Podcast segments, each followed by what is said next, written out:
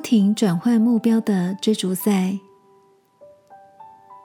晚安，好好睡，让天父的爱与祝福陪你入睡。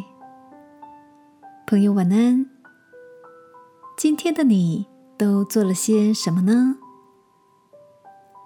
昨天跟好久没见的姐妹 Sammy 一起晚餐，聊到了这些年来彼此的改变。Sammy 说，学生时代他很喜欢参加社团，结交许多志同道合的朋友。活泼外向的他，十分享受左右逢源的感觉。那时候追求的是同才认同。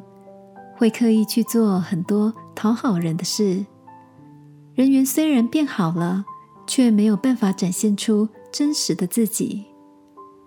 等到慢慢开始工作之后，开始追求高薪、资历跟物质享受，每达到一个阶段任务，就觉得很有成就感。但没过多久，又忍不住望向下一个目标，久而久之。总觉得心里有种挥之不去的空虚。那你现在追逐的目标又是什么呢？听着好友的分享，我忍不住好奇的问着：我想要追随耶稣的脚步，活出踏实喜乐的人生。听到好友现阶段的目标，我们俩很有默契的相视而笑。亲爱的，在人生不同的阶段，你所追逐的焦点是否也跟着不停的转换？现在的你正朝着哪个方向迈进呢？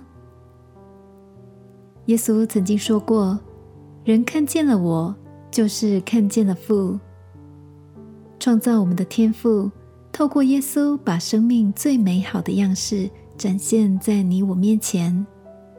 他也期待我们像他一样，以谦卑顺服的心，活出平安喜乐、充满智慧的人生哦。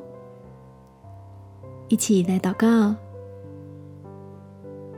亲爱的天父，我愿意学习你柔和谦卑的样式，活出踏实有意义的人生。祷告，奉耶稣基督的名，阿门。晚安，好好睡。祝福你在喜乐里满足。耶稣爱你，我也爱你。